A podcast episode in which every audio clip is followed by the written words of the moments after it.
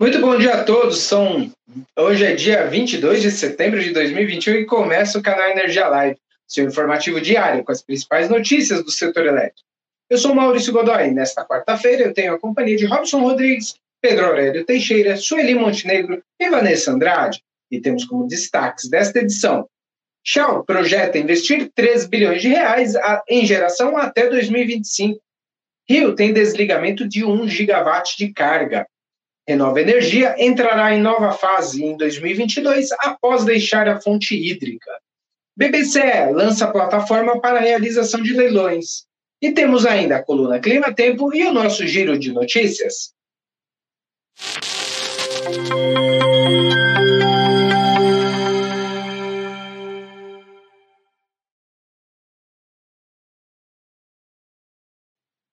Muito bom dia a todos. Agora sim, são 10 horas e 2 minutos, né? Bem-vindos ao canal Energia Live desta quarta-feira.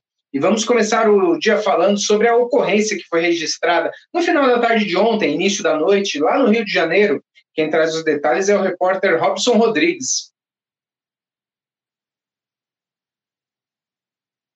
Bom dia, Robson. E aí, como o que, que se sabe até agora sobre esse desligamento lá no Rio de Janeiro? Bom dia, Maurício. Bom dia a todos que nos assistem no canal Energia Live. Pois é, Maurício, é, até o final da noite as informações estavam bastante desencontradas. Né? A gente achava que era uma questão mais pontual, porém não era. E de fato, essas ocorrências de desligamento estão ficando cada vez mais frequentes. Ontem, como você mesmo falou aí, um corte de um giga de carga que deixou diversas regiões do Rio de Janeiro sem energia. Inicialmente, o blackout ele foi associado a um forte vendaval que aconteceu ontem, né, quando inclusive o Centro de Operações da Prefeitura do Rio de Janeiro é, informou que o município entrou em estado de mobilização né, por conta desses registros de vento forte com queda de árvores que causaram danos à rede da Light e também da Enel Rio. Então a gente imaginou que era uma coisa mais pontual. Só que segundo a Light, uma ocorrência na subestação de Furnas, Maurício, em Jacarepaguá, é, provocou falta de energia em diversos bairros. Foram afetados aí, ó, São Conrado, Barra da Tijuca, Recreio dos Bandeirantes, é, Jacarepaguá, Realengo, Padre Miguel, Campo Grande, Cosmos e, Paci Cosmos Paciência, Vila Valqueire e a maioria, enfim, uma série de bairros, a maioria deles na zona oeste do Rio.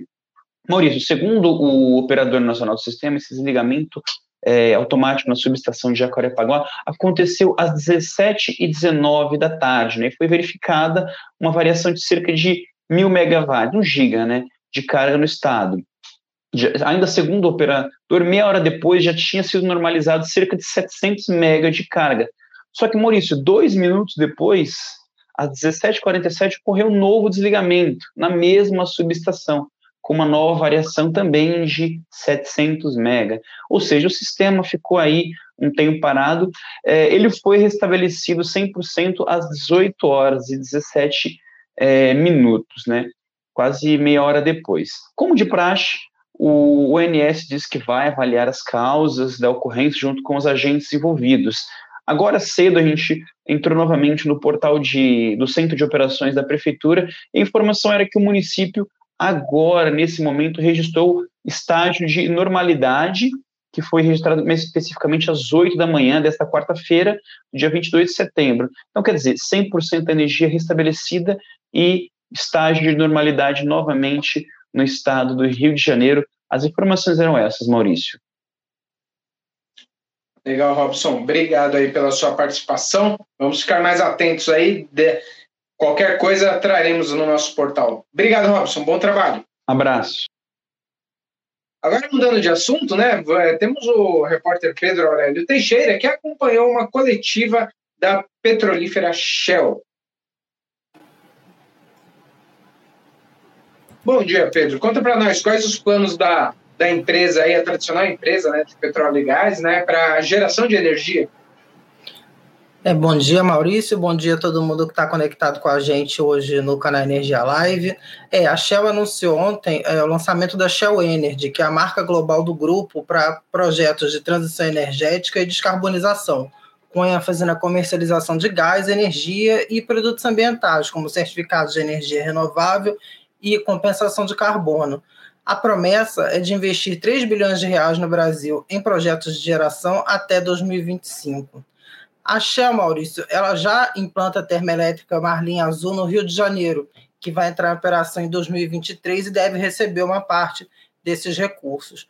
O restante é, desse é, montante anunciado deve ficar, deve ter a fonte solar como, como protagonista, porque ela, a Shell já tem é, projetos aí nessa, com essa fonte já em desenvolvimento. Em julho, ela já tinha anunciado a assinatura de um termo de cooperação com a Gerdau para o desenvolvimento de um parque fotovoltaico de 190 megawatts em Brasilândia de Minas, lá no estado de Minas Gerais. De acordo com o diretor de novos negócios da Shell, o Guilherme Perdigão, a meta da empresa é, no mundo sair dos atuais 255 terawatts-hora comercializados por ano para chegar em 560 terawatts-hora em 2030. Segundo o executivo, o Brasil tem um papel fundamental nesse processo, porque é considerado uma das quatro regiões prioritárias do grupo, junto com Estados Unidos, Austrália e Europa Ocidental.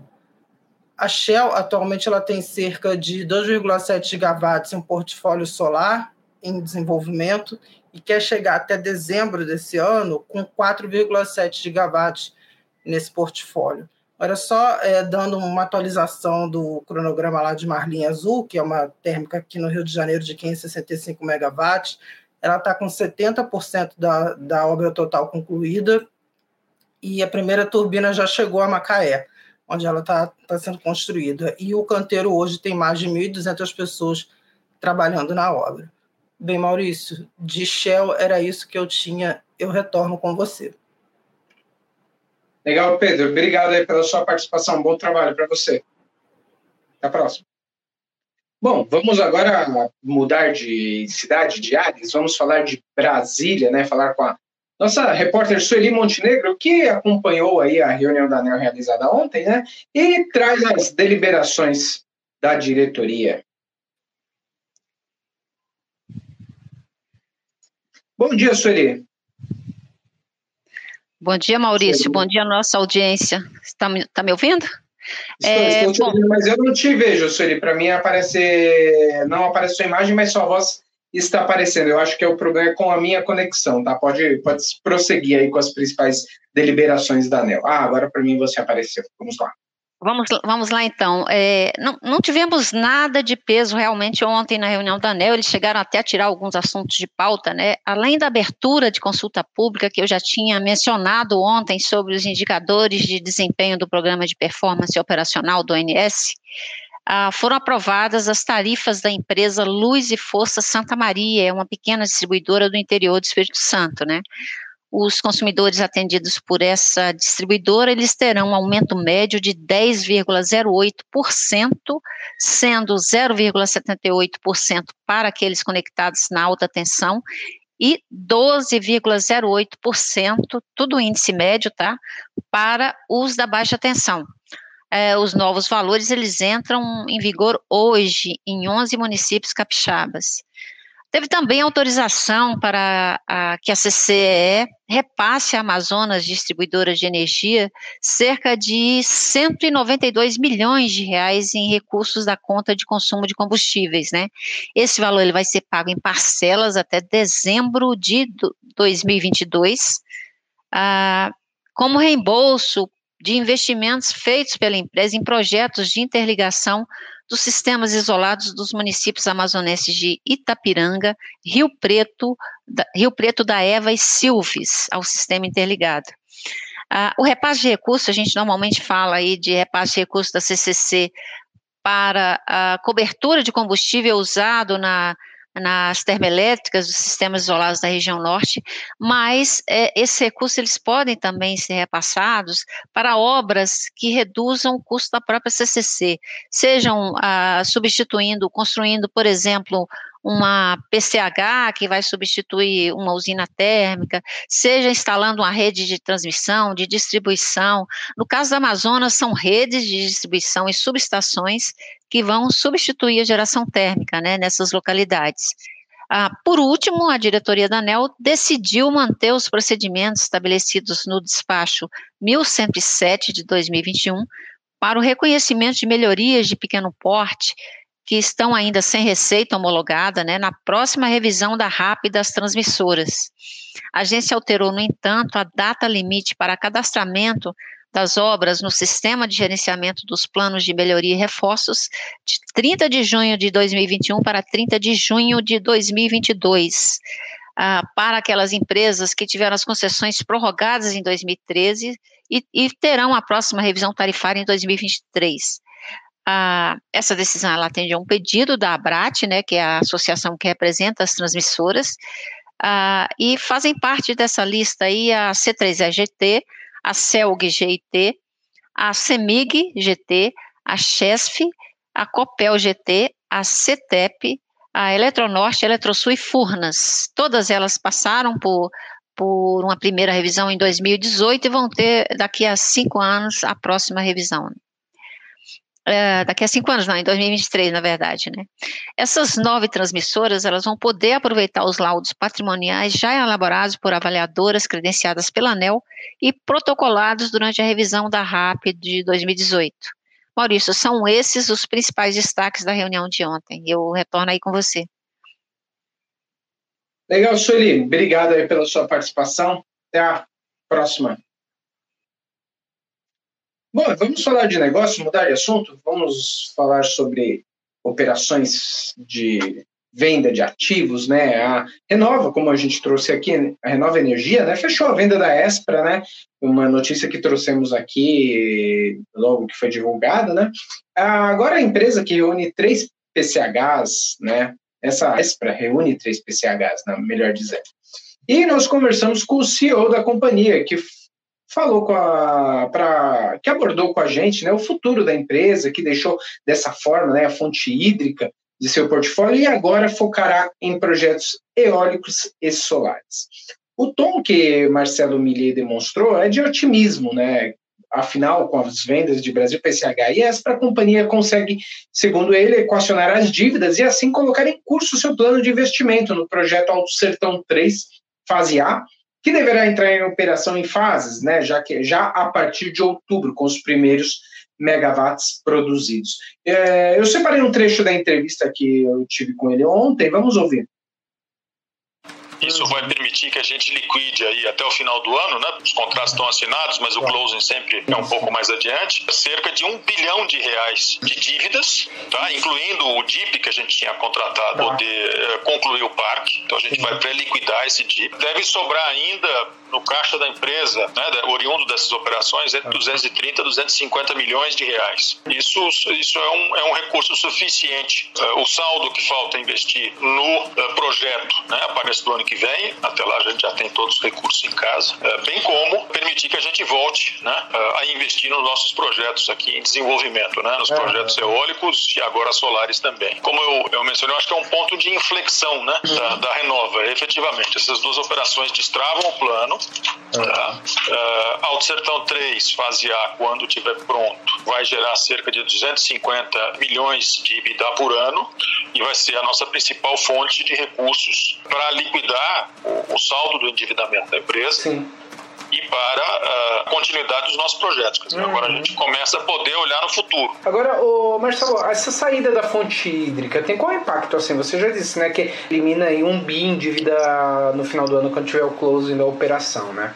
O saldo dessa venda é mais positivo do que se mantivesse esses ativos que eram operacionais aí dentro do portfólio da da Renova? Ele é, eu diria assim, por dois motivos. Né? Primeiro, num plano de recuperação judicial com esse, com esse volume de dívidas, eu ia precisar me desfazer de alguns ativos. Eu não tinha como fazer frente ao endividamento da empresa sem me desfazer de alguns ativos. Eu tinha duas alternativas. Ou eu pegava os ativos mais líquidos, que são esses dois ativos de PCH, os dois têm Proinfra, uhum. basicamente é um título de renda fixa. Né? É, ou eu poderia tentar vender o Alto Sertão 3 Fase A. Corre que o Alto Sertão 3 Fase A, no estágio em que ele se encontrava, parado, né, com as obras paradas há alguns anos, eu ia depreciar muito o valor dele. Com esse investimento adicional que a gente está fazendo para completar o parque, né, e, e, e, ainda bem as coisas estão andando muito bem, é, o valor do parque lá na frente, depois de, de, de entrar em operação, etc., ele é maior, na nossa visão, do uhum. que o valor desses ativos que a gente acabou se desfazendo. Tá. Acho que essa foi uma, um dos motivos. O outro é uma visão estratégica nossa, efetivamente, de se concentrar no que vai ser o nosso core business aqui, que é energia eólica e energia solar. Então, esse é o, esse é o ponto, ponto fundamental. Mas a decisão da escolha foi pela alta liquidez desses ativos, né, pelo momento que permitiu um valuation adequado desses ativos, uh, em contrapartida, outro ativo que eu teria para alienar seria o próprio Alto Sertão 3, que estaria depreciado uhum. na venda antes dele estar concluído. Sim, até porque já tinha outros, outros ativos, como, já tinham sido vendidos, como para End, para ES também, né? Que Sim, outros, os outros Alto Sertão, né? Alto Sertão 1 e 2 já foram alienados né? no, no passado também, como, como forma de reestruturação, né? de reequacionamento de, de perfil de endividamento.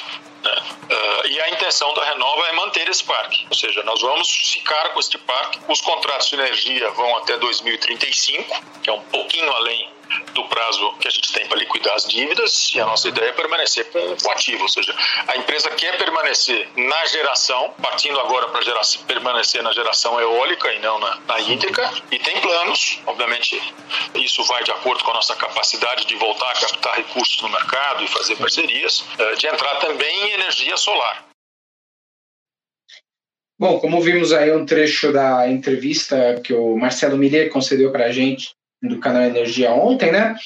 Uh, ele diz muito sobre focar no segmento solar e, claro, eólico, já que tem a, a, imagem que estava aí ilustrando essa conversa, é justamente do parque lá Alto Sertão 3, fase A, que deverá entrar em operação alguns dos primeiros aerogeradores já em outubro.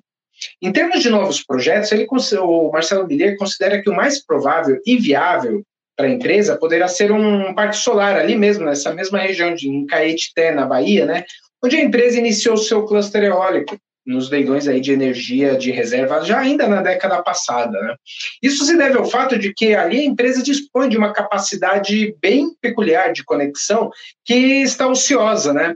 Segundo Millier, a Alto Sertão 3 terá 430 megawatts de potência instalada e essa subestação foi dimensionada para 1 gigawatt. Então, quer dizer, há um bastante espaço ali para que possa é, retomar o crescimento e os investimentos da Renova. A contratação, né, disse o Millier, pode ser via Mercado Livre ou até mesmo autoprodução, um caminho que ele aponta como sendo natural diante do momento que o setor elétrico vive atualmente. Né? É, essa velocidade de execução desses futuros projetos, disse ele, depende, logicamente, Uh, deve ser inicialmente mais paulatino, uma coisa mais passo a passo, e a depender, como ele ressaltou aí durante a entrevista, da capacidade de captação de recursos da empresa junto ao mercado, né? Bom, sobre a Renova, era isso que eu tinha a relatar, com mais detalhes um, sobre essa entrevista, com mais é, perspectivas da empresa, você encontra lá no nosso portal canalenergia.com.br Agora ainda continuo falando sobre negócios, né? Mas agora sobre a notícia de que a BBC lança oficialmente nessa quarta-feira, 22 de setembro, a sua plataforma de leilões. Eu conversei também ontem com o CEO da empresa, o Carlos Rato.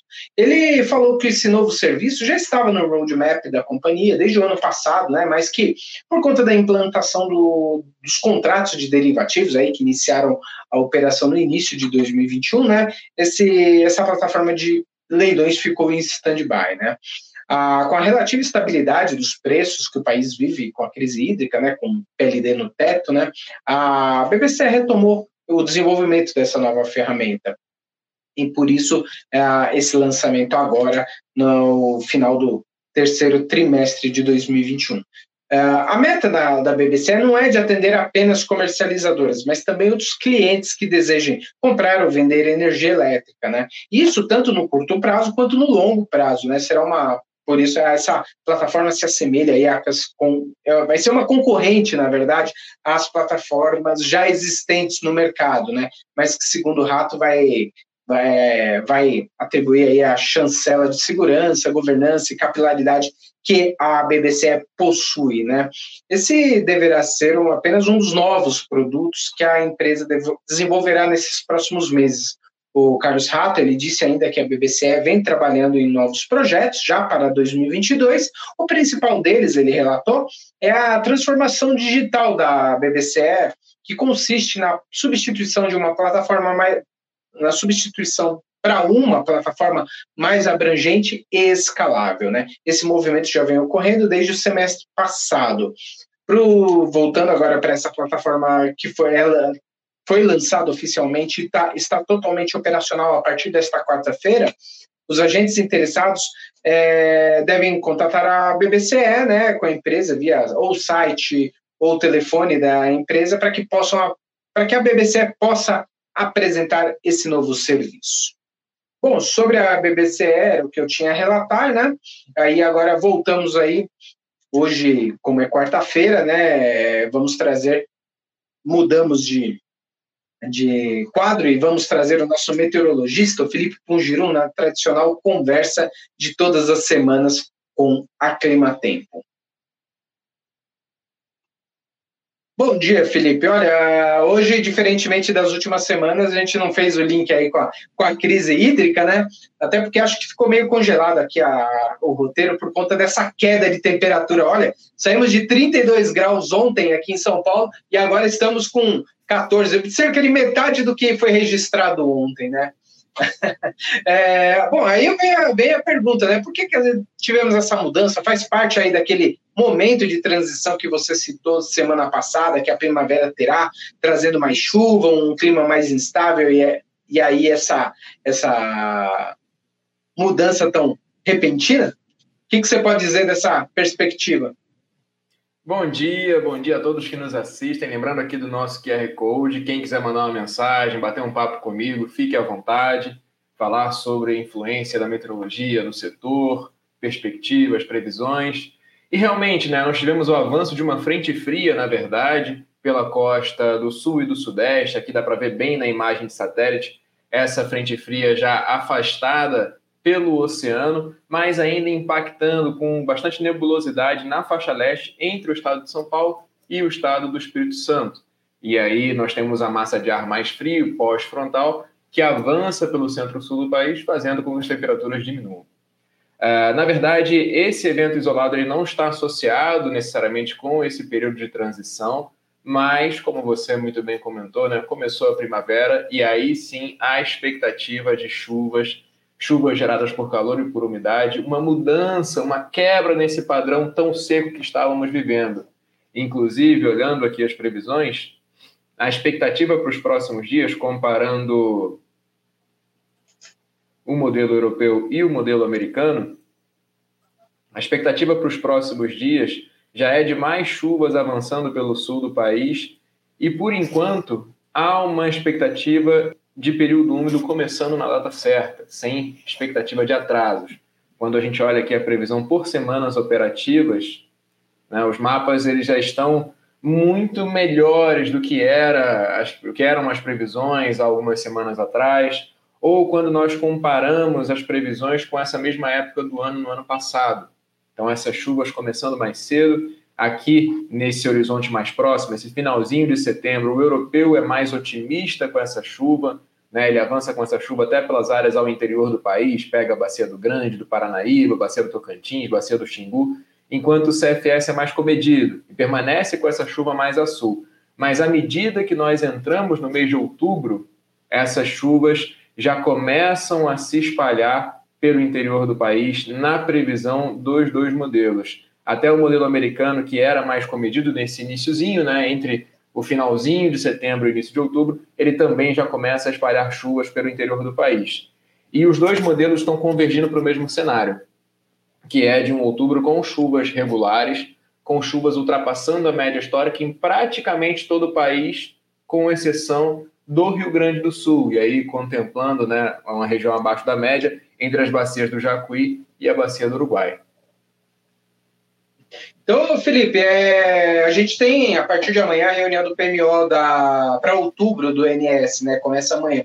Então, é que a perspectiva então é um pouco mais otimista, né? Pelo que você mostrou aí, no, tanto no modelo europeu quanto no americano, a gente deve ver um aumento das, das vazões da, da, das vazões médias ou não deve se aproximar da média de longo termo aí. Você tem essa, esse dado aí?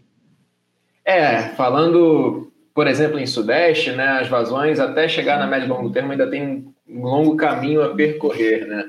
Nós estamos com o Sul por causa das últimas chuvas, até na, na, na, no acompanhamento diário, com vazões acima da média de longo termo. Claro que quando calcularmos a média mensal, isso vai acabar dando um valor mais baixo, até porque são bacias com a inércia muito baixa, com tempo de resposta muito alto. Então, são grandes chuvas, grandes picos de vazão, logo depois essa vazão decai. Mas é, eu tô, tô com expectativas positivas, sim, desse próximo PMO. Acredito que essas chuvas vão ter um impacto ali no CMO, por exemplo, mas nós precisamos lembrar: chuvas de outubro, chuvas de primavera não são suficientes para encher reservatórios. Então, por exemplo, esses mapas molhados que eu mostrei aqui no mês de outubro, eles estão longe de ser a solução para a nossa crise hídrica. Então, precisamos ter sempre isso em mente. Semana passada você comentou que a primavera seria teria essa característica mesmo, né? E que no verão a previsão ainda não era tão otimista, né? Continua esse mesmo esse mesmo cenário? Continua o mesmo quadro, né? Nós estamos até com, com previsões mais recentes da Laninha, essa Laninha Modoc, que eu comentei aqui na semana passada. É, as previsões mais recentes indicam um evento um pouquinho mais intenso. Então, se antes estávamos com expectativas de uma laninha fraca, agora é uma laninha de fraca, moderada intensidade, mas as tendências permanecem as mesmas. Uma primavera mais positiva, seguida de um verão, infelizmente, né, mais negativo. A ver, né? Essas previsões, como a gente já aprendeu, eu aprendi com a Climatempo, elas não. De longo prazo ainda pode mudar bastante, né? Os modelos mudam com, com frequência, né? Vamos ver. Torcer para que o verão se modifique. Obrigado, Felipe. Até a semana que vem. Semana que vem voltamos a nos falar. Até a semana que vem. Um abraço a todos. Um abraço. Bom, então agora, depois de ver essas previsões da Clima Tempo, a gente já entra para falar com a nossa repórter Vanessa Andrade, que traz o giro de notícias. E, tradicionalmente, começamos com os reservatórios, aí a condição dos reservatórios. Bom dia, Vanessa. Olá, bom Maurício. Dia. Bom dia a você, bom dia a todos que nos acompanham. É, como sempre, né, vamos iniciar com os reservatórios, como você mesmo já anunciou. A região Sudeste e Centro-Oeste teve redução de 0,2 ponto percentual e operava com 17,6% de sua capacidade na última terça-feira, 21 de setembro, segundo o boletim do ONS. O submercado do Nordeste teve recuo de 0,3 ponto percentual e trabalhava com 43,4%. A região norte diminuiu 0,3 ponto percentual e está com 63,7%. A região sul apresentou níveis estáveis e conta com 32,1% da capacidade de armazenamento. Maurício, o boletim do ONS destacou ainda que às 22 horas e 36 minutos foi registrado um recorde de carga na região Nordeste, com um valor de 13.811 megawatts, sendo que o recorde anterior era de 13.576 megawatts, ocorrido em 20 de março de 2019.